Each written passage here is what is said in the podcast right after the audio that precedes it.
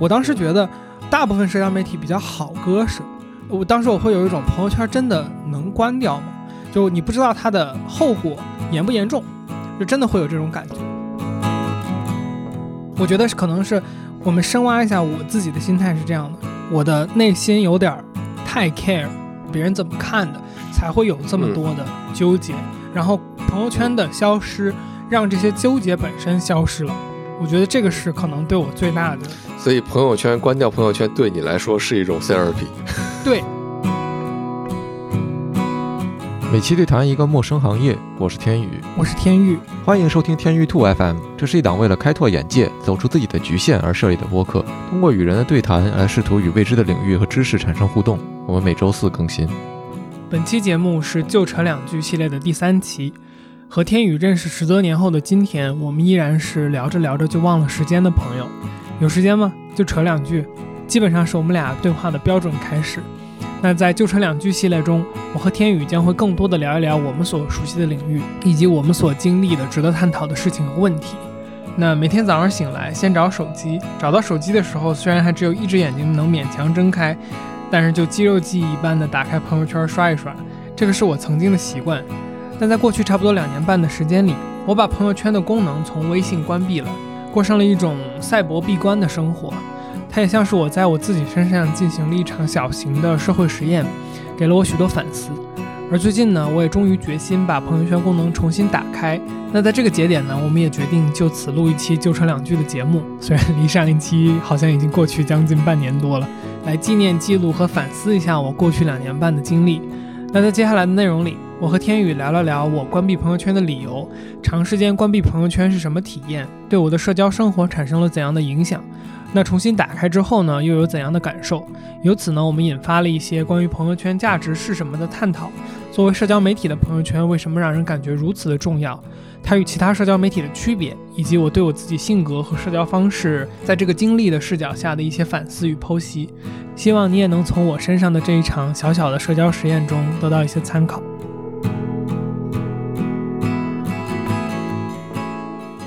就是我们也不用先讨论深度问题，就是咱们先来说一下，就是因为你最近又把朋友圈打开了，在关了两年半以后嘛，那就是当初为什么是把决定把这个东西关了，然后现在为什么又决定把它打开了？嗯，我先说一下当时的背景呗，大概就是二一年一月份的时候把朋友圈给关了。然后关掉朋友圈这个事情本身，我觉得需要可能解释一下，就是什么叫把朋友圈关掉。就是如果你去那个微信，它不是底下有个发现页嘛，在那个通讯录右边，然后这个发现页里边是大家找到什么朋友圈啊，然后如果你没关的话，还有那个各种其他的小程序，什么视频号之类的东西，好像啊，对对对，视频号就是你可以看到这些东西嘛。然后我现在的发现页是只有扫一扫和小程序，就我只有这两个按钮。嗯，然后朋友圈它和其他的那些东西，你可以在设置里边把它们从发现页给隐藏，可以这么说。对，然后你就实际上进不去了。呃，对，就是或者说，其实理论上我还是能进去的，但是我没有一个好的入口。就比如说，我可以看到我自己的朋友圈，然后呃，这个奇妙的经验，我觉得可能不是很多人需要看后面要不要剪掉吧。就是有一个方式可以偷偷进去，就是你在电脑版的微信。如果你看，比如说你自己的朋友圈或者是别人的朋友圈，然后你点那个退回，一般来说，手机上如果你看自己的朋友圈，然后或者看别人的朋友圈，退回之后，你会退回到你自己的那个首页，或者你退回到那个人的那个名片页嘛，一般是这样。但是电脑版的，如果你打开他的朋友圈，然后你点退回的话，你是可以退回到朋友圈的那个朋友圈首页。对对对，所以 是是一个可能我觉得大部分人不需要的知识，但是是一个很神奇的朋友圈的入口。回到主线上，就是我二一年把朋友圈关掉了嘛，然后基本上这这几年的状态是说，呃，我时不时的会把朋友圈打开发一条，打一枪就跑的状态。对，打一枪就跑的状态，我可能大部分时候就是完全把它关掉嘛。如果有一个什么我觉得重要的事儿，或者是值得发的东西，比如说大家合作了一个什么重要的项目，然后这个东西需要我去公布一下的话，那确实我会打开去说一下。那这就来到了，就是说当时为什么把朋友圈关掉的这个原因。我这两天也对这个事情做了一些回忆。我觉得可能就是二一年那段时间，我当时做生意的阶段是从那种基本上完全没有起色到有一点起色的那个阶段，反正就你的日程表会越来越满。那段时间我笼统的讲，就是因为当时的信息，我觉得我自己在那个阶段处理不了那么多的东西了，然后嗯我在各个方面在给自己信息减负，然后在综合的这个事情下，朋友圈就变成了其中的一个。然后另外的一个是，其实是因为我的合伙人，就是我现在那个服装呃平台生意的那个合伙人，我们都把朋友圈关了。我嗯我忘了，我觉得应该无论如何，他应该好像是比我早几天的。嗯所以就是我我有印象，就是说他有给我这个 inspiration，就是说 OK，朋友圈这个东西关掉这件事情本身是可行的，本身这个这个事情是可实现的，因为我原来根本就不知道朋友圈这个功能还能关掉。但我们俩基本上到现在，他的朋友圈也是关的，然后我的朋友圈也是关的这么一个状态。嗯哼，然后在关掉之前，说实话，我不知道你怎么感觉，就是我其实还当时是觉得把朋友圈关掉这个事情挺不容易的。我觉我觉得也是，我当时嗯觉得大部分社交媒体比较好割舍，我当时我会有一种朋友圈真的能关掉吗？就你不知道它的后果严不严重，就真的会有这种感觉。所以当时我关掉的时候，其实我印象里边是有一个过程的，就是我记得我一月份关掉，然后应该接下来的那个几个月时间，我是打开的还算比较频繁密集的，就是可能我会有那么几天又打开，又太忙了，然后又决定说我还是关掉。然后大概嗯我记得进行到三四个月还是半年之后，就是我后面基本上就是，除非我有明确的要发的东西的目标，或者是我这两天嗯我就是需要去看，比如说有一个社会事件，我确实是想看一下大家整体的这个在说什么。嗯除了这个情况之外，我大部分时候是没有开朋友圈的，就是我不会嗯觉得这个东西不开，在我心里边有一个负压力了。所以基本上这个是当时关掉的一个背景。对，我觉得我同意吧。我们今天之所以也拿朋友圈来做讨论，就是因为我们会觉得朋友圈这个东西是最难割舍的，或者说它的跟你个人的连接是最强的嘛。因为你说，如果我删了微博、删了小红书、删了知乎这种事儿，我觉得相信做的人会明显更多一些，因为它跟你的。你是谁？你在现实生活当中的这些交互没有这么强烈吧？朋友圈更多的时候，我觉得还是一个可能你经常要见到的这些人，他们都会连接的这样的一种方式，所以这也是为什么说我们说关掉朋友圈是一个大家会觉得说为什么会要关掉朋友圈？如果说我们今天聊的是删掉微博，那其实也没什么可聊的，这个事情大家都会都会有一些个自己是一个特别？独特的体验了。对呀、对呀、对呀、嗯所以这也就说回来，就是说朋友圈它其实是有一些自己的不一样的特性在里面的。我们咱们刚才也说到它的私密的特性，还有它这种双向筛选的这些机制嘛。其实它也是就是不利于传播的，一定程度上，它和这些传播的嗯社交媒体还是不是一个逻辑。嗯嗯，我们刚刚不是说了我关掉朋友圈的一大逻辑吗？嗯另一个就是我觉得我为什么能关掉朋友圈的原因，呃我觉得可能有两个吧。第一个就是说那段时间咱们播客已经开始做了。那时候播客已经做了有有一段了。对，就是我觉得我自我表达本身是有出口的。我觉得我最近这两天也在想这个问题，就是说，对于绝大部分的普通用户来说，朋友圈其实是他们就是所谓的 engagement 互动率最高的一个社交媒体平台。就比如说你发一个东西，你可能能拿到几十个点赞。我觉得这个嗯其实对于一个普通用户来说，你想在比如说什么微博、小红书、B 站，呃是一个绝大部分用户都没有的这么一个反馈量。所以，其实我觉得我能关掉朋友圈，其中一个原因也是这一部分自我表达的需求，呃，或者说就是有这么一个在社交媒体环境里边跟别人交互的这么一个需求，一定程度上在被播客这个出口满足。所以，我觉得这个也是我觉得我能关掉它的一个原因。然后另外一个，说实话，我现在回想它来看，就是因为我的那个业务主体，我不是特别用得上国内的资源那段时间。嗯然后最后一个就是我觉得是稍微深一点的一个理由，就是呃，我我觉得我在二一年的那个阶段也是逐渐意识到，就是别人，呃，说的那啥一点，就是就是他者，绝绝绝大部分是不 care 你的生活的，或者说绝绝绝大部分人嗯。根本就不 care 你。嗯。然后你真正 care 的那一群人，你也不需要用朋友圈来交流。其实你你完全就是也会日常跟他们去有交互嘛。你可以说朋友圈有这么一个自我记录的价值，就比如说我妈，嗯她就把自己的朋友圈当做自己的那种呃小日记本儿，然后呢，她还问过我说有没有什么服务可以去把朋友圈印印刷成那种小册子，他自己留作类似一个自己的 diary 那样的那么一个嗯。纪念的这么一个东西。所以我觉得 OK，、嗯。如果你需要这么一个东西的话，我觉得是 OK 的。所以最后这个稍微深一点的，就是我觉得我理解别人并不是特别 care 你的生活，嗯。就是咱俩朋友这么长这么多年，我觉得你也理解我整个个人社交方式的这么一个变化的进程吧。嗯嗯嗯，就是我我整个社交变化的进程也是，我最早是那种特别外放，然后什么都愿意分享的那种嗯。性格，也是因为这个，我觉得我在这方面接受到的负反馈是比较多、比较。多的。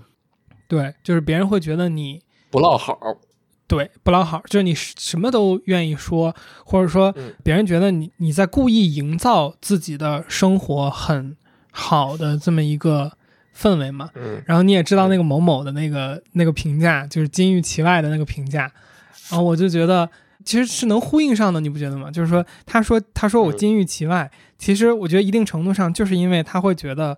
就我太多的在外在想要展示一些东西，就是都是 representation，对，就是都是在嗯。呃润色过的某一些展示，嗯。而且如果你做的很密集的话，就会对吧？就在朋友圈这个媒介上面，所以我觉得也是因为这个我自己的性格的这个过程，就是我从一个很外放张扬，然后收到负反馈，然后逐渐调整和理解，就是说这个度在哪里的这么一个过程，嗯然后导致就是说，说实话，我理解别人是不 care 的，或者说就是他 care 的方式并不是完全，我说实话不是完全善意的一种 care。就是很多时候别人看他这个东西，嗯。他可能是 care 的，但是他不是那种就是说哦你是我的朋友，然后你真好啊，最近就是去了这个地方，然后我为你感到开心，他不是那种 care，但或者说他至少就是说有很大一个比例不是那种 care，然后就是会对你有那种完全善意的 care 的关心的那些朋友，刚才也提到了，就是说你是不需要用朋友圈这个形式来跟他做这种交互的，嗯你去了哪儿了？你说我不会给大白发微信吗？对吧？咱俩一个拍照片的事儿，他妈的就都聊的，就是可能晚一点睡觉那种。是我我特别同意你的这个观察吧，就是说，确实真正 care 你生活的人没有那么多，但是我觉得这个其实某种程度上是发朋友圈的一种意义，就是一定程度上我也有对你的观点有一些反论吧，就是因为嗯我觉得。你把人化成他对你的生活关注还是不关注，这个也许没什么大问题，但是就是程度本来都是不一样的嘛。呃咱们俩的例子是我们已经认识十多年了，然后是基本上什么都能说了。这种你在任换到任何一个人当中，他这种层级的连接是少数的。那这种情况你确实不太需要朋友圈，但是也许这种人不仅仅是说你生活中唯一需要连接的那一部分人。因为你总需要连接一些其他的人，然后当然就是有一种是纯生意上的或者就是业务上的往来，比如说你加了快递员的微信，呃，我相信绝大多数人也许不会去看快递员小哥的朋友圈。当然，我不是说你不能看，或者说快递员小哥不应该发朋友圈，先叠个假，就是，但是你也许会觉得没必要，对吧？就是说这种事儿是可能比较比较多的。然后，但是也有很大一部分人，就是在你的生活中，他是那种若隐若现的出现的。我觉得，至少对于我来说，就是可能有很多人，你问我，我认识，就是我跟他关系当时见面的时候还不错，但是没有特别熟，没有很多年经常聊。然后你你问我说这个人怎么样，我对他印象还 OK，但是后面也没有特别。密切的联系也没有那么多非要每天说的话，因为大家其实都很忙嘛，每天日常当中，这种你、嗯。你有你的事儿，人家有人家事儿，你可能也觉得说我我跟你什么都说，有点像你刚才讲的那个更小时候一点那种那种例子嘛，就是说是不是说的太多，分享太多，反而人家也觉得烦，就是你说那么多干嘛？对对对，那那就是有一种，那朋友圈其实我觉得承担就是一定程度上是这种弱连接的社交功能，就是我给你点个赞，证明哦我我。看到了你最近在干嘛？我对你这个事情是有一些这种正面的印象和反馈在里面的，就是说你过得挺好，OK，不错，OK，move on，就是我也不需要知道太多你的事情，但是也我也存在在这里，你也存在在这里。我有有时候觉得这种事情其实还挺还挺美好的啊，就是因为当你需要知道找谁的时候，或者说你你知道谁在做什么，一定程度上，嗯。可能是也跟最近的心态有关系吧。对于对于我来说，是一种来问我帮忙，或者说我知道谁能帮上我的忙，我去问一下，然后或者他来问我，我能做到或者对方能做到，我觉得是个好事儿。做不到也无所谓。那那当然，这个就是大家在处理人际关系上的这样一些不同的看法吧。嗯。我我对这个事儿还真呃有想回应的，就是我觉得首先啊，就是我我我们可以呃算是转向一个话题，就是说我这两年实际上把朋友圈关掉的这个过程中遇到的情况和感受吧，就是实际体验的那部分，啊，对，我先回应就是你刚才说的这个朋友圈它的这么一个弱连接的价值。就首先，我我觉得我刚才就说为什么关掉这个部分，我现在回想，就是这个部分肯定会 容易被骂，因为因为我说的都是关掉的理由，就是我没有太多的去解释，就是说我也有想到或者我也有感受到，我同时在失去什么和我同时对对呃放弃的东西是什么嘛，对吧？所以我觉得对于弱连接这个事情，我还真有一个往前翻一点的这么一个想法，就是说可能我比较。整个生活是围绕着我工作的目标去架设的吧，嗯，所以我会觉得就是说，人社交这件事情最核心的原因，或者说别人愿意和你社交最核心的这么一个原因，是你能提供价值嘛？对，但是我觉得这个也不是那么就是说功利的一件事，就是这个价值也可以是，比如说情绪价值，或者是陪伴价值。或者是更功利的那那些价值，就是我能提供你资源啊，或者是合作的机会等等这些东西。然后我会觉得，就是说我最近的感受是，如果你足够有价值、足够强，或者说我我关掉朋友圈过程中，我也是这个心态吧，就是你不需要那些弱连接。别人如果觉得你有价值的话，你没有这些弱连接，其实我发现的是，我任何时候想。捡起来，然后 continue 这件事儿没有那么的难，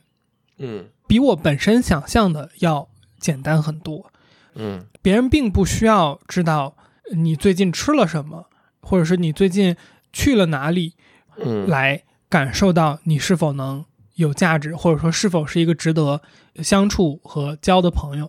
嗯，这个也是我的一个这两年实际的一个体验吧，就是说，我觉得这种弱连接当然可以有了。说实话，我觉得我关掉朋友圈这个整个这件事情，呃，退一步讲，是一个我没有生活的一个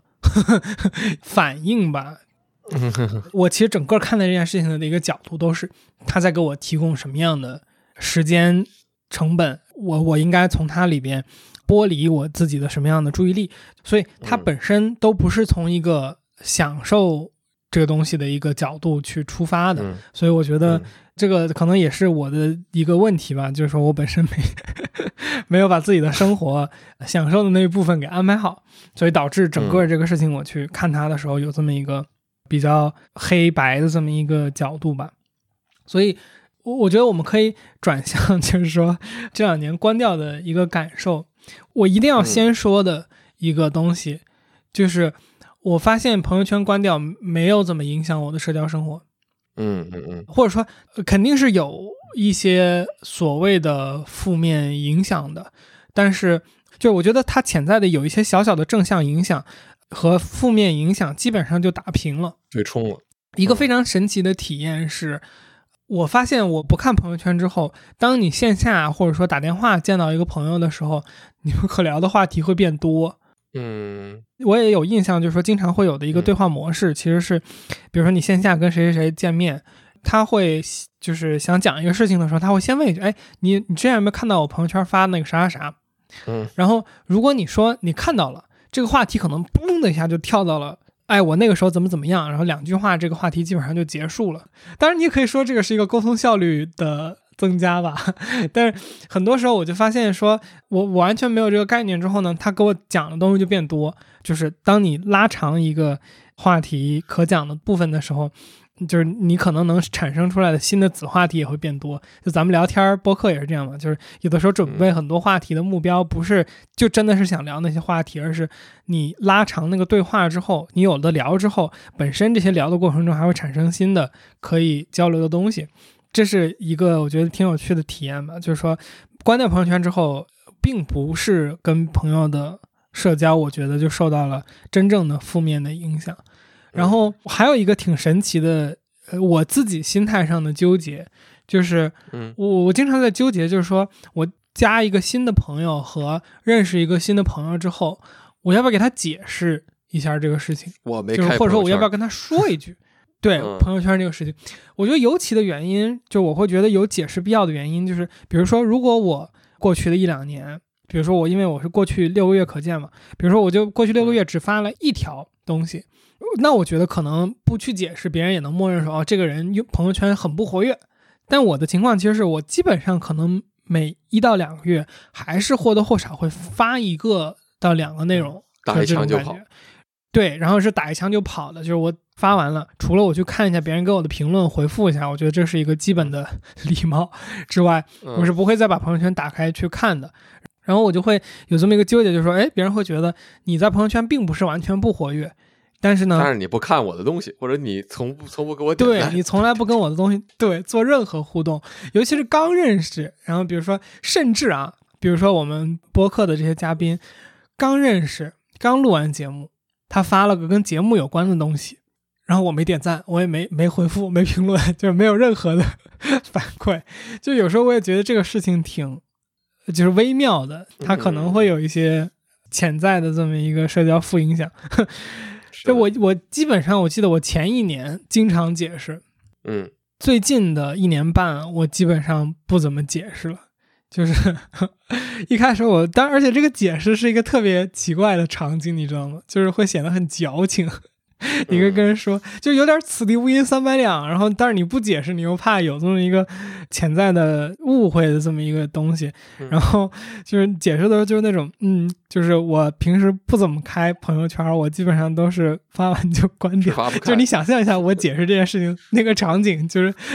所以到后来我也就不解释了，就是说啊，没事儿，我都有好好互动的，应该除如果我除非我没看见的话，对啊，但。对，我觉得我们有两个人，这个事情还稍微好一点。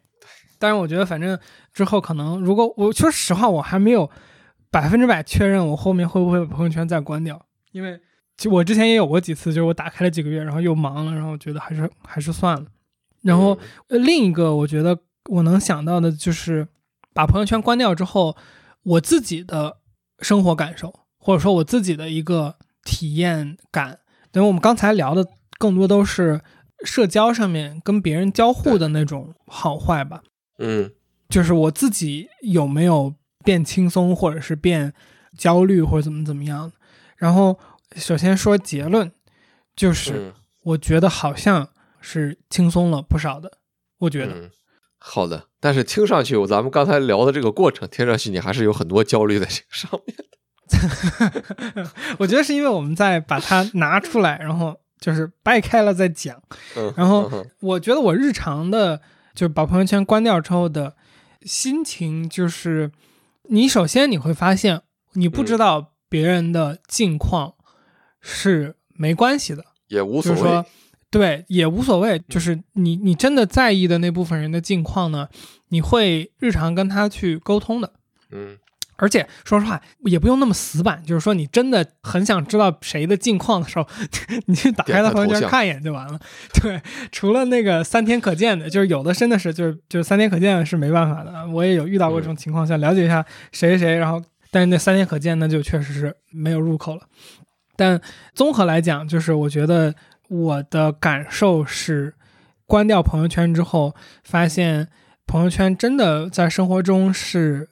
没有那么大必要的一个存在吧，或者说他把它割舍掉之后，整体来讲，我觉得生活是变得更加的轻松了。我不知道有多大程度上，这个是一种攀比的焦虑感。我觉得关掉之后的一个感受，确实是说，我感觉我更集中去关注自己的事情和生活阶段吧。就是说，我不在意别人到底做了啥，然后我也不知道别人到底是什么阶段，然后谁谁谁又比你你厉害了，或者谁谁谁又做了一个什么特别出乎意料的事儿，而是就说，哦，我昨天我这个生意是怎么样的？我一个月前这个生意是怎么样的？我现在到底有没有进步？应该下一步做啥，而不会看到别人说：“哎，我是不是应该再快一点？我是不是太慢了？我是不是应该再 double 我的工作时间什么的？”所以，我综合来说是挺缓解焦虑的一件事情。我觉得我比较感兴趣的一点就是说，你在说当你重新打开朋友圈的时候，看到的这些大家变得更妖妖魔鬼怪的这个这个部分。我觉得，当然，这个你心态最纠结的也在这儿，因为这个话很难说的很漂亮吧。但是，我觉得这也是最有意思的地方，因为从我个人的角度来讲，我可能会从最开始就把某些人的朋友圈关掉，或者是就只对一部分人展示。对，那其实一定程度上，我是在这里进行的一些筛选。那至于筛选的好坏，我觉得就是大家各有各的评判标准，我们就不在这里。细说了，就是，那你相当于是把整个入口给关掉了，而不是对某个个体，呃，进行一些屏蔽。那这个我们很很早以前在另外一期节目里讲过，就是说，当时咱们俩都有一种，有一些人观点和我们不太一致，但是我硬要看他有什么观点，然后那种那种感觉，对对对，嗯，但是那还有一个前提，就是有些人他有观点。或者说你你觉得说看他的观点还不是完全的浪费时间。嗯，但是总有一些情况是你会觉得说你完全不想接触里面的信息，那这些信息可能在朋友圈里，可能在其他平台上，但是如果我们说到朋友圈的这个具体的环境里面呢，因为确实它。就是我觉得还是连接的东西很多嘛，就是当你把它整个关掉的时候，我会觉得，但是对于我个人来讲，我会觉得失去的东西不一定比获得东西少啊。当然，这个 again 是非常见仁见智。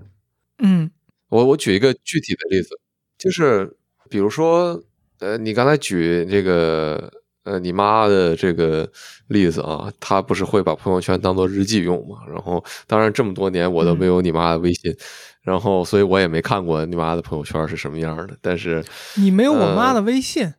啊？对，我有你爸的微信啊啊？对啊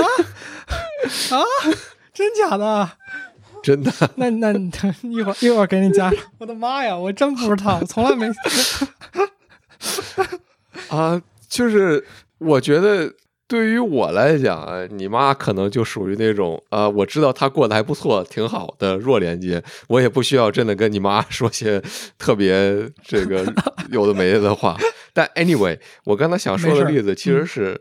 我刚才想说的例子，其实是就是他不是会发一些就是自己日常的这种记录嘛？我觉得如果说我代换到你的角度，如果我家的长辈会发这些东西，就是来记录一下他自己的生活的话，我会很乐意看到，因为就是出于现实的原因，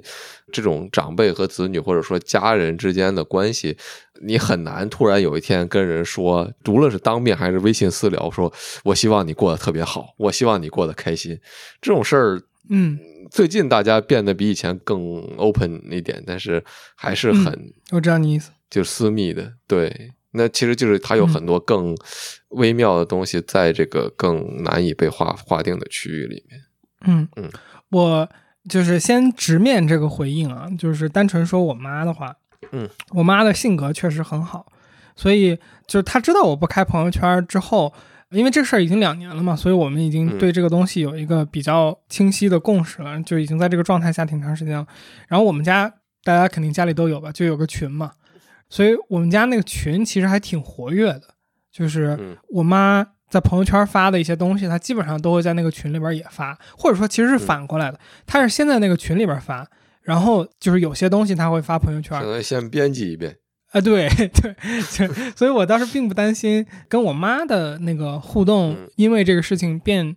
呃变得更少吧，因为她她在群里边说的肯定是比朋友圈更细的，然后甚至有时候会发视频啊啥的。嗯单纯这个事情本身，我觉得还好。嗯然后呃，我觉得刚才就是想起来你说到这个事情，我觉得没聊的就是说朋友圈本身那个信息价值，我这两年是怎么感觉的？嗯就是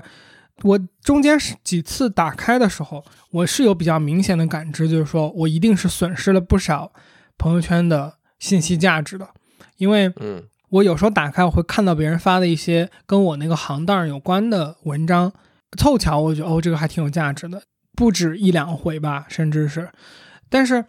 这个事情就有点像什么呢？它就有点像说，就是当你做选择的时候，你有两种心态，一种心态是说 you never know，就是你嗯。你永远不知道呃某一个细节能给你提供多大的价值，然后另一种心态是说 best chance possible，就是就是最大机会的那种选择方式，就我我要最大概率，所以我觉得当你对立这两个事儿的时候，我就会觉得你朋友圈省出来的那个脑子的带宽和心态，你其实是用来去获取你自己真的就是明确要找的那个信息，嗯可以去大概这么去对比。朋友圈它喂给你的信息是哦，凑巧有一个对你有价值的，比起我知道我需要获取一个什么信息，然后我主动去搜寻它，那其实单纯从效率上来说，肯定是后者的时间利用效率更高的。嗯但是我觉得这个损失本身是你朋友圈里面有一些真的很有价值的人，这些人他发的东西有的时候和你要找的信息无关，然后那个东西嗯，对你有一个不是当下立刻的帮助。或者是在其他渠道不可见吧，这也是我们刚才说的一个点。当然，这种事嗯情就是对对很 random，就是我觉得你说的这两者确实一定程度上就是是有一定的对立的，但是其实也许我们可以从时间的尺度看它，它是一个可以连在一起的东西。就是你 best chance possible，你做完你的选择之后，后面的事情你其实就是塞翁失马了嘛。那其实就是一定程度上，嗯你你把它拉到你做完选择之后，你都是一定程度上有一定不可知的这样的一种感觉在里面。对对，所以我觉得我一定就是也感知到，或者说呃同意的，就是我这两年肯定是因为关掉这个朋友圈，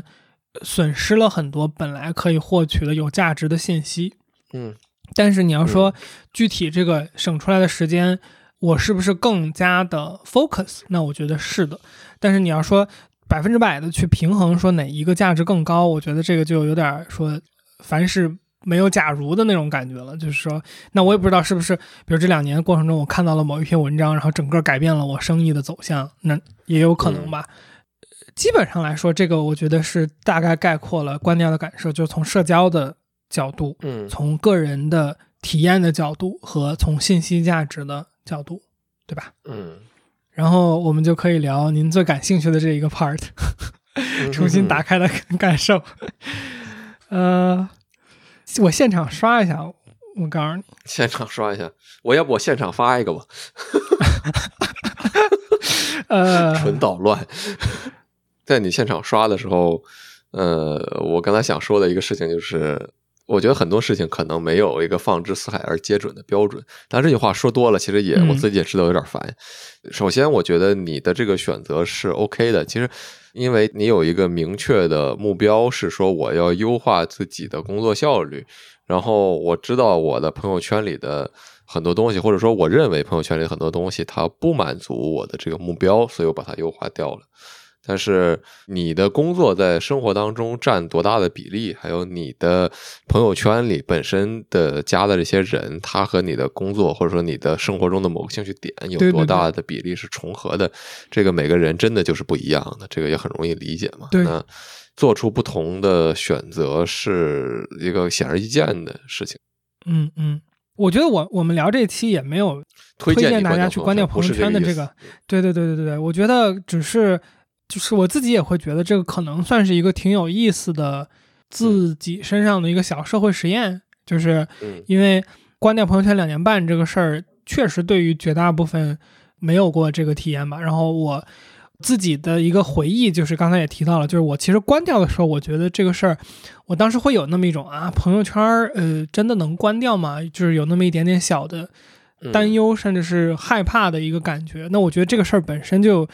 是这个社会实验的一部分吧。就是说，为什么一个普通的社交媒体你关掉会害怕？对，是的，是的，对，然后那，我就说一下我重新打开的一些，嗯就我先说一些乱象，好吧？朋友圈乱象，就就是有一点那种你站得很远，然后很久不接触，然后突然接触之后的那种感觉。嗯我先说第一个，有一点也是不是特别好听的，就是虽然我觉得这个事儿大家都知道啊，呃，我先说是什么，就是就是绝绝绝大部分和自己有关的朋友圈都是显摆。呃，这个话说的好难听啊，就是可能我觉得绝大部分它就是某种显摆。为什么我会这个感知这么明显？你知道吗？就是我觉得我这个里一定要防杠，就是因为过去两年半我接触的绝大部分社交媒体是面向公众的，然后当你面向公众的时候，除了一些特定的账号，显摆这件事情是不 work 的。你比如说你你作为一个微博账号，如果你不是发信息价值或者说是有意思的东西，别人是不会看你的，然后这个东西就不会流到你的信息流里边。然后你比如说我嗯呃小红书也一样，虽然小红书是有很多美好生活的那种显摆或者怎么样，但是小红书的显摆，我觉得有几种，就是说如果我是拍了一个好看的照片，我显摆，你会感觉 OK，这个就是他的目的，就是你知道他是目的，他他不藏这件事情，我真好看，就是我就是为了发这个照片，我真好看。当然，就是也也有很大部分是我去了哪里美食，但是小红书，当你去展示你去了某一个地方的时候，嗯它的很大一部分是类似于一个种草和推荐嘛。那如果你种草和推荐，那你还是要提供信息价值，你还是要站在嗯用户的、观众的角度去写这个东西。所以，哦，嗯。我觉得可以这么讲，就是我过去两年半看到的几乎绝大部分的内容都是，就是他去考虑了观众视角的这么一种内容输出，他考虑了自己提供这个内容信息本身价值的这么一种输出。但是我重新打开朋友圈之后，朋友圈的环境，说实话啊，绝大部分你会感觉他的那个文案和图片的关系，就是他要找一个冠冕堂皇的理由来发自己的那个图片，就是呃，举举个举个例子呢？就是我这点谁也不合适，我现在在发 翻朋友圈，嗯，谁不会听我播客呢？谁不会听当你录完了，把这些播客发给他，这就成了一个强链接。哎，比如说啊，比如说有个人发了一个 caption，就是朋友圈文案叫“快乐老家”，他他不会听我播客吧？啊，好害怕呀！然后人听着有点熟啊九张图里边有八张都是他自己的脸，怎么快乐老家了？你告诉我。好吧，然后比如说有一个风湿免疫系统有待升级，然后一个 emoji、嗯也是九张朋友圈里面有四张是他的照片。我我觉得这可能有点矫情啊，但是就是我我离的就是很远之后，我我再看，就我真有这么一种，就是有一点尬的那种感觉。啊，这个那这样我来我来插几句，就我在你刚才说这些事儿的时候，我也在刷自己的朋友圈，可能是机缘巧合，也可能是我过去几年对这种情况筛选的比较到位，我没怎么看到你说的这个现象，所以嗯，大家的朋友圈可能不太一样，包括年龄段不一样，对可能也是是看到的的，东西不一样嗯是的。但是隐约能就是理解你说的这个东西，就是图文完全不对版，这种也 OK。我不知道，就是我我我没有觉得说某一个具体内嗯容要一定怎么样。其实就跟你在刷 B 站或者刷小红书可能有类似的吧，就是因为内容很多嘛，你没有必要说一定要点进某个内容。哎你说有没有可能是我过去两年看到的内容都是经过算法筛选的，所以我看到的那些经过算法筛选的内容，打着引号的，就是它相对来说是更优质的内容。你说在其他平台上，对对对，就是嗯就比如说微博、小红书什么的，就是它能跑到你的推荐页上面来说，嗯。肯定是因为它有一些吸引人的元素嘛。嗯嗯。然后朋友圈是一个没有算法筛选的平台，所以我在看朋友圈的时候，等于说你一个平台是那种高度打磨过的信息和一个相对来说单纯用时间流去推的一个没有打磨过的信息，嗯。然后我就会很明显的感知到，就是说这些没打磨过的信息，它的目的性有的时候你就很容易甄别到。嗯。哎，说实话，我觉得我再退一步，就是说我也会觉得我会有这种感受，是因为我自己有这么一个阶段，就是嗯。就是我现在回看我被说金玉其外那个阶段，或者说我觉得别人讨厌那个阶段的我的一个很大的原因，也是因为就是我肯定也是在打磨我自己的那个信息的。所以在那个阶段，我收到很多的负反馈之后，首先我就是大概能甄别出来，就我自己内心会有一个甄别的感觉，就是说什么样的东西，它是容易让别人产生一点负面的反馈和想法的。然后当我有这么一个东西，然后我又不浸泡在这个朋友圈环境很长时间之后，我再回来，我就会更明显的看到这些嗯，其实我觉得我的那种难受，一定程度上是来自于替他害怕。看到了曾经的自己，对，就是我能想象到，在他这个朋友圈发出来之后，在一部分人眼里的 consequence，嗯呃，和或者说别人解读的方式，所以我会有那么一种不舒服的感觉，就看你 care 不 care 吧。但我觉得这个也有个悖论，sorry，我一直在推翻我自己想说的话，就是这个悖论就是说你明显是 care 的，就是你用这种嗯方式来说这个话和发这些照片怎么怎么样，你明显还是 care 的。哦，可能还有一个角度就是说，咱们在做比如说播客内容的时候，嗯时常会衡量自己到底有没有提供价值。嗯你时常会去想说，我做的这一期内容到底有没有听的人能够觉得有意思，或者说有收获，或者觉得有有嗯有信息价值，甚至是信息密度。然后我们经常会把跟自己有关的一些无关信息，甚至是有一些时候就是顺嘴说了一些有那么一点显摆的东西或怎么样，就是大部分时候其实是会剪掉的，因为那个东西从一个内容的角度上来说，它提供的价值相对少。如果是单纯的显摆的内容，也会被人觉得反感嘛。嗯，套，我觉得也一定程度上也是套上了这一层，呃，自己做内容的这么一个心态，就是朋友圈，你到底是希望它是去提供价值，还是展示自我？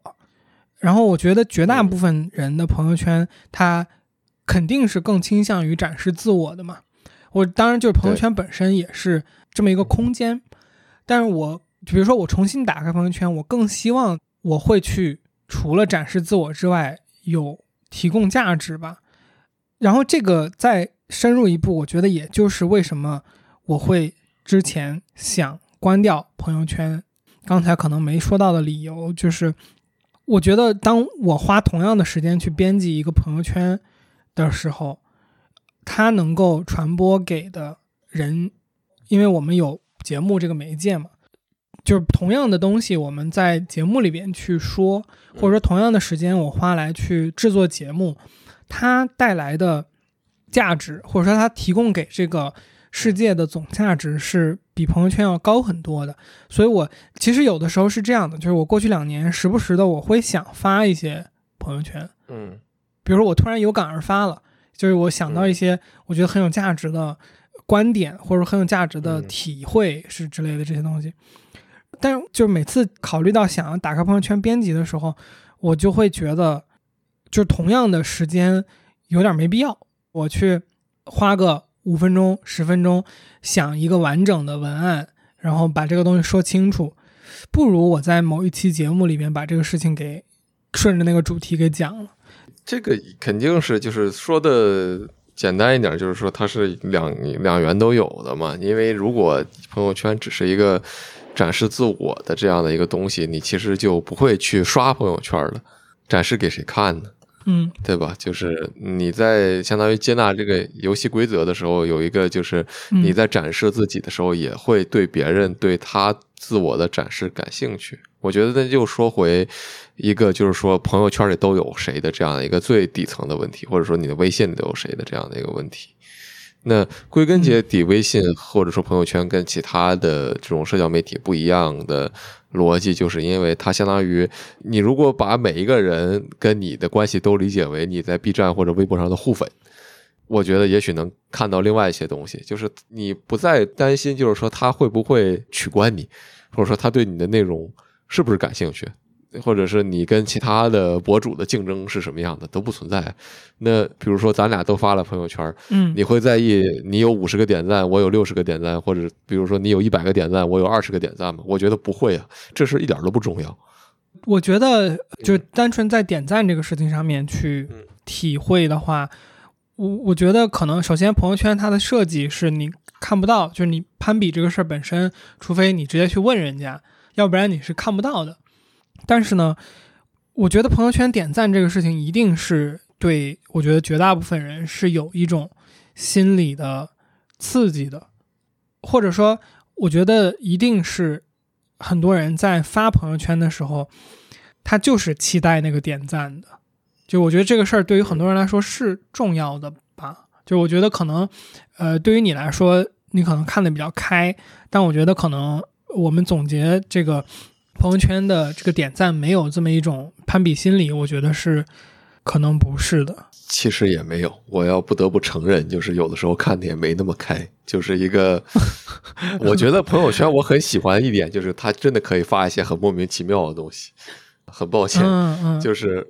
比如说有的时候我突然就是听到这首歌有感而发，我就把这首歌转到了我的朋友圈。我不需要说明什么，你你爱听不听，你爱赞不赞。我觉得可能这就是嗯，不想看到那类内容。不是不是不是 不是，我觉得这个就是咱俩对于社交上面心态的一个不同。就是除非我当时是特别有感而发，绝大部分我一定会拦住我自己做这件事情。哦，我觉得我没有那么随意，我毕竟也不是一天五条朋友圈那种人。但 anyway，就是会想起这件事儿的意思，就是说可能。看的没有那么开，就是反而会在这种特别细小的碎片的事情上，我会在意哦，有谁点个赞吗？嗯，因为我对这种事情的默认是可能就一个赞都没有，或者有一两个赞。但如果有人点赞了，我会看哦，是是是谁点赞，在那个时刻有了一点点共鸣。但如果比如说我发一个我毕业了，那我肯定是就是看到的人基本上都会点赞，这种事儿就没什么可有所谓的，我觉得，嗯，一定程度上区别在这里。嗯，嗯，我先回应一下这个东西，就是我我刚刚想把那个事儿说清，就是我觉得咱俩的心态上的，我我觉得这是个程度差异啊，我觉得你一定也有，就是因为我之前的社交习惯在这些方面收到过很多负反馈嘛，然后我现在是。调整之后的一个社交习惯的阶段，我觉得我特别害怕别人觉得我矫情，嗯，然后我觉得这个呢是归根结底我还是 care 别人怎么看的，然后这么看的话，我觉得我朋友圈关掉之后轻松的一个本质是，就我不发了，我也不看了，我也就不用去面对。我 care 别人怎么看我这件事儿本身了，嗯，我觉得可能是我们深挖一下我自己的心态是这样的。Sounds like I need therapy，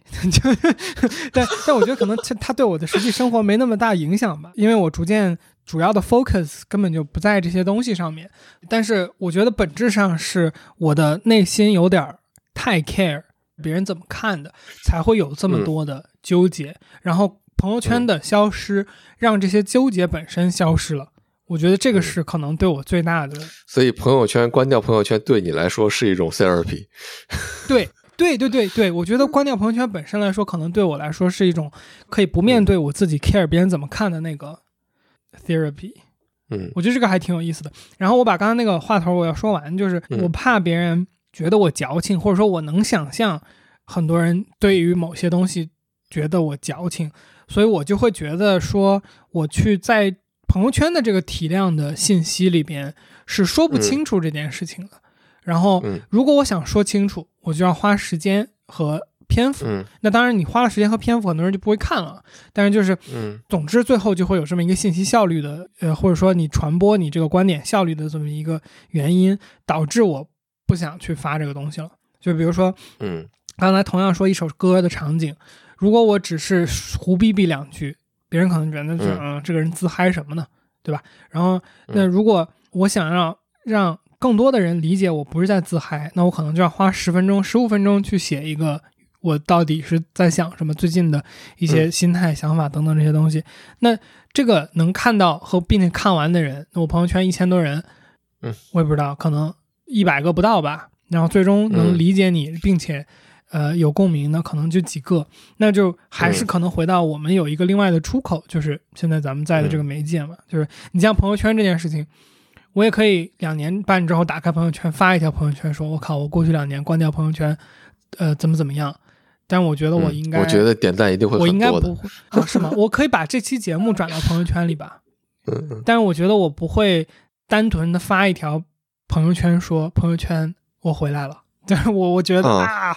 说说我都觉得起鸡皮疙瘩，就是确实。对吧？就这个确实，对，所以嗯。嗯，刚才这个话头就是，我觉得对于朋友圈这个媒介的使用，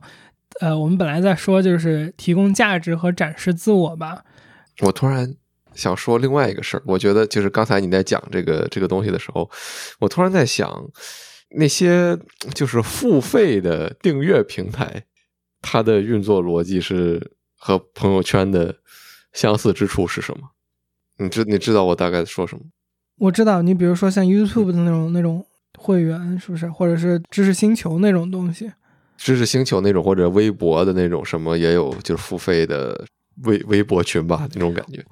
我不知道，因为我我买过的更多的是那种就是所谓知识付费类的东西，然后嗯这种花钱解锁更多 content，我没有太多去体验过。我我只能站在一个创作者的角度去解构一下这个事情的东西吧。我觉得可能有两个层面吧。第一个层面就是，我觉得如果我是一个创作者，然后我开了这么一个频道，然后呢有人来付费了，我觉得嗯我是有责任去给他提供更多的有价值的信息的。这个和朋友圈就是一个很大的不同。我觉得朋友圈我没有什么责任，对，我我乐意发我就发，我不乐意发我就不发。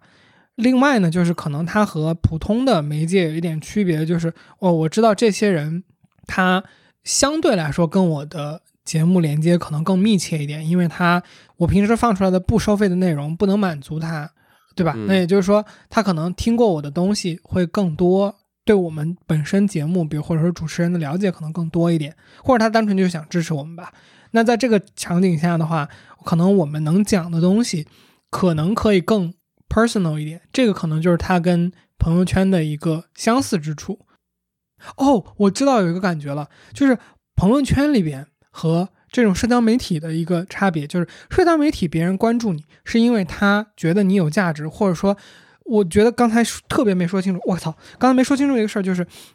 社交媒体并不一定是要就是所谓的呃打引号的提供价值，也有可能嗯。就是关注你的人就是喜欢你这个人，当然就是你可以说你喜欢这个人，他也可以是提供的情绪价值或者怎么样，所以才能喜欢这个人。但是大区别就是，朋友圈里面其实是有一部分人，哎，我觉得也不能这么说，社交媒体关注你的人可能也有挺多是不喜欢你的人呢。我刚才本来想说就是说，社交媒体关注你，对吧？我刚才本来想说，社交媒体关注你的人，你发一些有一点莫名其妙的东西，我觉得它有一个前提，就是绝大部分关注你的人是因为跟你有共性、有共鸣、喜欢你的内容或者怎么怎么样，他才会关注你嘛。那这个时候你发一条所谓你觉得呃莫名其妙的内容，它对于你的那个用户或者说关注者来说，他可能啊，我觉得这个人群他经过了一度筛选，我觉得产生共鸣或者说他想试图去理解你的那个欲望和概率可能会更大一点点。但是朋友圈有很多人，大家加了朋友圈之后，他并不是因为想看你的朋友圈，所以才看到了你的 朋友圈，只是因为你们俩因为什么原因加了微信，对吧？加了微对，我觉得这可能是区别，并不是用喜欢和不喜欢，而是就是说想看和不想看吧，这个区别。就是说朋友圈里面可能很多人他并不是想看你的东西，那这个时候如果你发一个莫名其妙的话，那对于很多人来说可能就是真的不 care 加莫名其妙加 what the fuck，就就这种组合，我觉得就是社交媒体和朋友圈的区别。然后嗯付费的话，可能就是在社交媒体基础上再筛选了一步吧。我认同你说的吧。我觉得回想起自己的发朋友圈的感觉，我觉得更多的时候可能就是你说的，大家的限度不一样嘛。对于我来说，可能就是说我可以莫名其妙，就你不 care，但我不想让你觉得我 what the fuck 那种感觉。嗯嗯嗯，对对对，嗯我觉得可能大部分人都嗯不希望别人觉得 what the fuck，只是我比较敏感，嗯我的那个 what the fuck bar，比较 我的那个 what the fuck 的那个那个线高，是不是？就是我的下限更高一点。可能我的朋友圈里的朋友听到这个话的时候会觉得 what the fuck 吧嗯，what the fuck，这个人觉得自己的 what the fuck bar 居然高。老套娃了。再再说回来，就是我觉得任何痕迹，最终可能都会以某种方式有它的作用吧。当然，这样就说起来感觉有点玄学。我觉得朋友圈这个环境啊，你发东西和你不发东西，它都有所谓的 implication 嘛。当然，沉默也是一种表达嘛。呃，说实话，我刚才在说这个话的时候，我觉得沉默不是一种表达，沉默一定程度上代表着你你在选择被一部分人遗忘。然后，我觉得这这不失为一种在有些场景下好的选择。就比如说我刚才我们谈说，为什么我关掉朋友圈什么的，其实我一定程度上就是在选择被一部分人遗忘嘛。嗯然后你发了，然后又有非常多的人会有不同的对你说的同一句话的理解。我觉得我们自己做内容这件事儿也更加的让大家能够理解，包括咱们这个内容形式是跟每周每次是不同的人对话嘛。那你说一句话，不同的背景、性格、习惯的人看到、听到，他的解读方式也是非常不同的嘛。所以是的，有太多的不可测了，在这个里边，当然是有太多的不可测了。呃，如果我们要 end on a positive note 的话，它的核心逻辑还是人相信自己的行为有价值、有意义。当你觉得你的嗯。所作所为都不再具有价值的时候，这些东西也就无从谈起了。哎我要说一个。嗯。罗永浩的早年的鸡汤演讲嗯。的内容，就是他提到过，就是说每一个人生来都必将改变世界嘛，你只是把这个世界变得好了一点点，还是坏了一点点，是或者说你每一个行为都是把这个世界变得好了一点点，或者坏了一点点，它一定会对这个世界产生程度不同的影响。嗯所以我们是怎么从朋友圈聊到这个问题上的？哦，就是说我们发内容不发内容，它的影响是什么？那如果我要再说句什么的话，就是想到了 有一本那个中国历史的著作《天国之秋》里面看到的，就是最终作者引用哎呀这文化水平一下就不一样了，我操！你说，你说，说我引用的是老罗就是语录，你引用的是天国之秋，你讲，不好意思，没有没有，那本书确实挺精彩的。就是他最终说的，我最受震撼的一句话还是就是“人迟早得选边站”。如果你还想当人，说的跟刚才老罗说的那个是类似的意思。对，嗯，有一个事儿没讲，就是为什么重新嗯打开。但我觉得刚刚聊一半的时候，我觉得就是最终收尾的时候交代一下吧。我觉得好嗯像也比较好想象吧。这块儿我觉得提供不了什么太多的呃信息或者反思价值，更多的是保证一下这个讲这个故事的完整性吧。我觉得可能有几个大的原因吧。第一个就是我本身个人角度来讲，好像在经过过去两年半的自己的工作也好，还是事业什么这些东西的进展和成长之后呢，我觉得我好像有了更多的能力去处理这个朋友圈的信息。呃，从我哦，这个我觉得可能本来应该在更早说，就是从时间投入上面来说，呃，我我觉得人是需要社交媒体这种东西的，至少是需要社交的。对对对，呃，当然当然当然，我我是想说，就是 consume 这么一个信息流，就是消费这么一个信息流的这个事情，其实是人挺自然的，现在在这个社会里边的一个欲望或者是什么的，所以就是我不去。消费朋友圈的信息流之后，其实说实话，我也会去消费，比如小红书、微博这样的社交媒体的信息流，只是可能那些信息流更加的开放，然后我也可以去筛选我在那些信息流里面想看什么。所以我觉得就是说，从省时间的角度，我不觉得我关掉朋友圈是一定省了更多我在社交媒体上的时间的。这个我觉得，嗯，不能这么说，嗯。然后呢，再有就是说，我朋友圈这两年人的变化也比较大吧，因为这两年做播客也好，还是生意上也好，其实是加了很多新的朋友在朋友圈里的，所以我本身朋友圈的构成和两年之前也有一个挺大的区别，所以我觉得，呃，重新打开，一定程度上我也是想再去判断一下这个信息价值，或者说。呃，这些新的朋友所发的东西，说不定其实我可能会重新去评判。我之前觉得说朋友圈可能提供的价值不如我自己去搜我自己想看的信息价值高。因为说实话，这两年咱们就如果单从嘉宾的角度上来说，其实我觉得有一些领域，我们的嘉宾已经就是有点走到挺挺顶端了。那嗯，其实这些人的。信息价值可能像你说的朋友圈这个私密性套上之后，可能我不太可能在另一个地方获得他们的这些表达的这个来源，就或者说他们所能够提出的观点是比这个市面上你能直接找到的观点的价值要高的了。所以我觉得这个本身也是一个勾引我想要去看看他们发的东西和朋友圈打开的一个 吸引吸引的理由。然后最后必须功利的说，确实，呃，因为就现在跟天谷桑合伙做这个 Under Twenty 的这个生意嘛，所以国内的朋友关系这个事情本身确实是也变得更加的重要了。然后再加上，说实话，我我另外的那个生意就是服装平台的那个生意，这两年我也逐渐的觉得需要在朋友圈有一些。跟这些品牌或者说合作伙伴的互动吧，因为过去两年里边，我们基本上都是在埋头去提升自己的那个所谓的基本实力。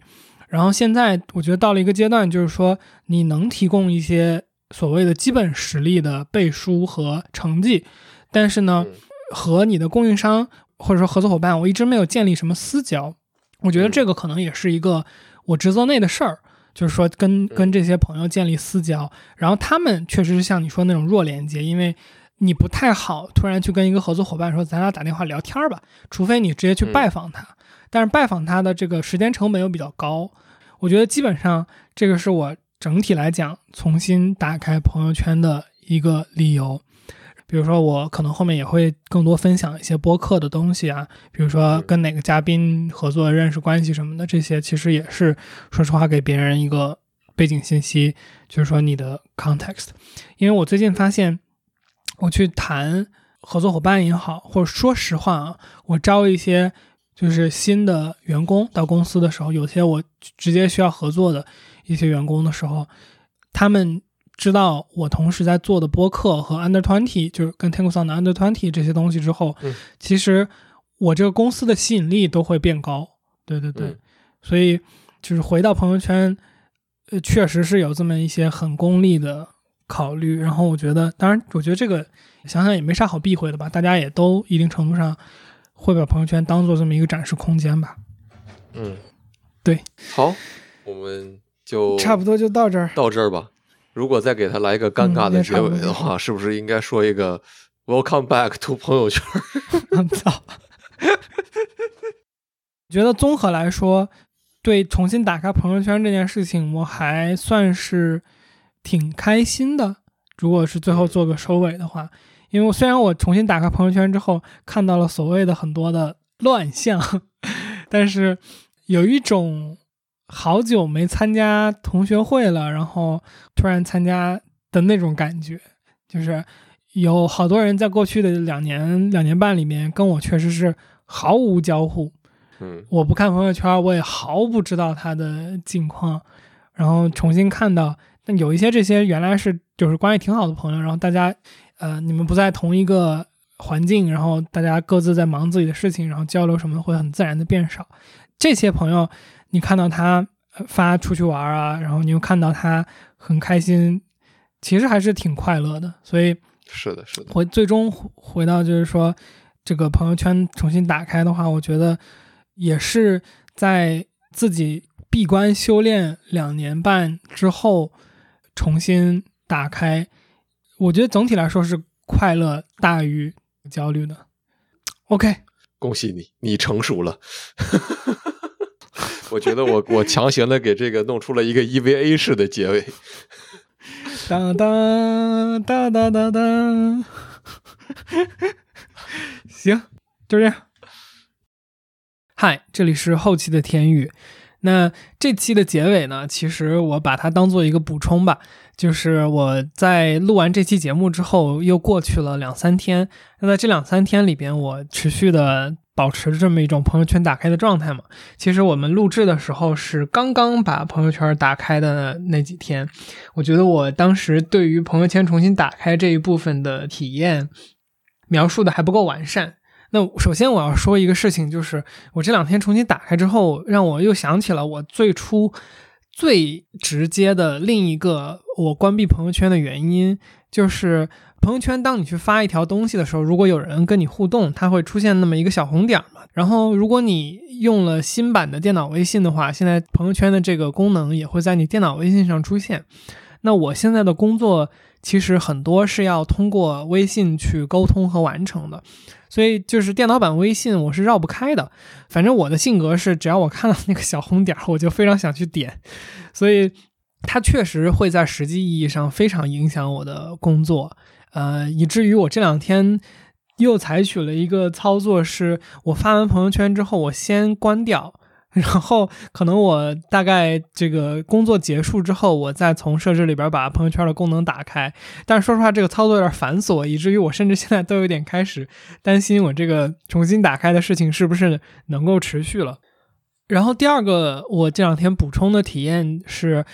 我在重新打开朋友圈之后，我想起来我在刚刚关闭的那一段时间，其实。有一个担忧是关于这个社会热点，或者说社会在发生什么，我有一点脱节，因为其实我微博用的也不多，然后这个朋友圈用的也不多，所以我发现，在那段时间里边，我对于社会热点事件的知晓都是滞后的。然后这两天我意识到这个事情是，我会在朋友圈里边看到很多对于最新的事情、社会事件的一些。讨论以及比如说文章的转发，那我对这个事情的一个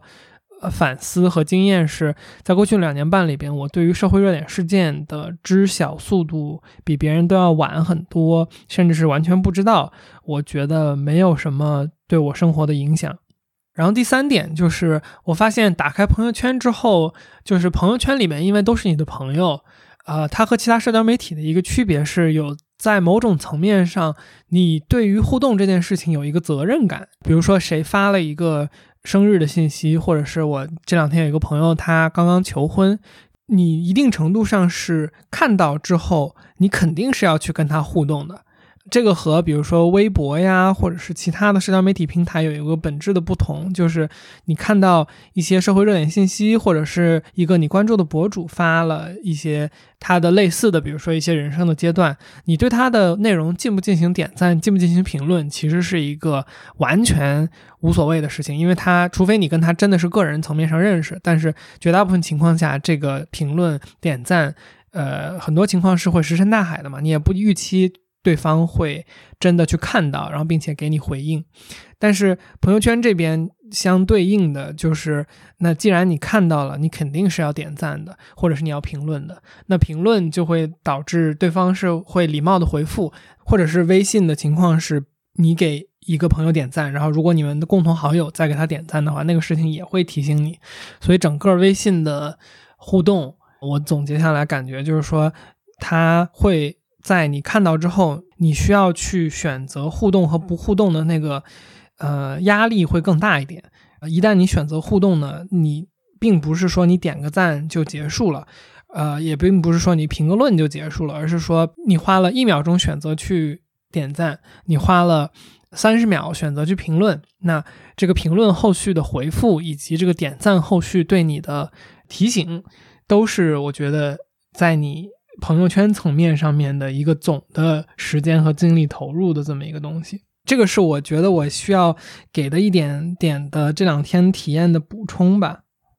OK，那最后说一句，就是我觉得可能当下我们处在的这个社交媒体环境，让我们越来越渴望去，或者说习惯去消费他人和自己的个人生活，然后也把自己的生活片段作为展示和提升价值的这么一个材料。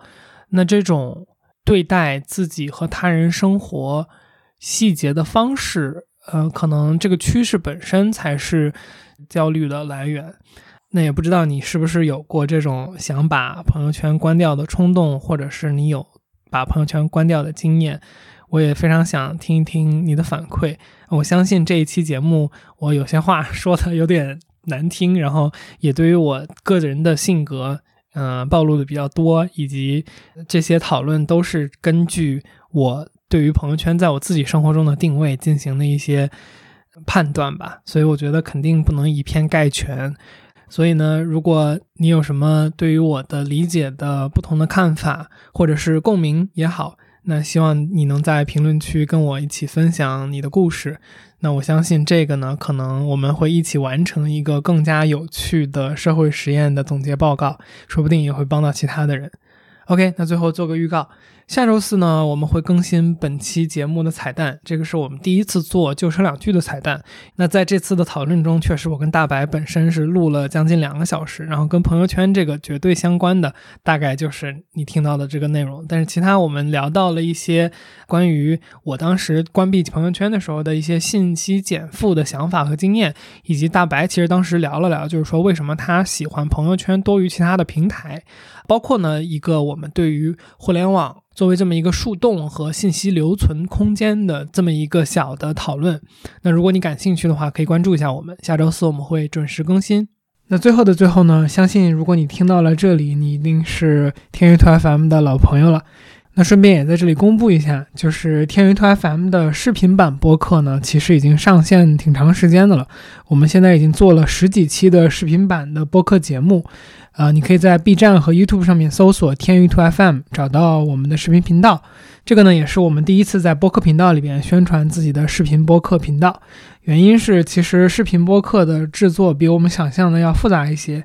那经过十几期的优化呢，我们现在觉得我们的视频版本基本上是比较满意的了。所以如果你有兴趣的话，推荐你去看一看。相信视频播客里边加上表情、动作和你能看到我们的样子，会更加生动一些。之后的每一期正片，如果不出意外的话，都会在视频频道更新。但是以目前我们的制作流程的话，大概会比音频版晚一周左右上线。那希望长线我们可以做到同步。那如果你感兴趣的话，可以去看看，顺便帮我们点个关注。也欢迎你加入天娱兔 FM 的听友群，和我们一起直接聊天儿。请在微信搜索好友 ID“ 天娱兔 FM”，拼音的天娱，阿拉伯数字的二，再加上 FM。记得是添加微信好友，不是公众号，然后备注一下来聊天儿，我们会尽快把你拉到群里。最后，如果你觉得我们的节目做得还不错，或是你从中得到了一些启发，请在你所收听的平台给我们的节目打分儿和评价。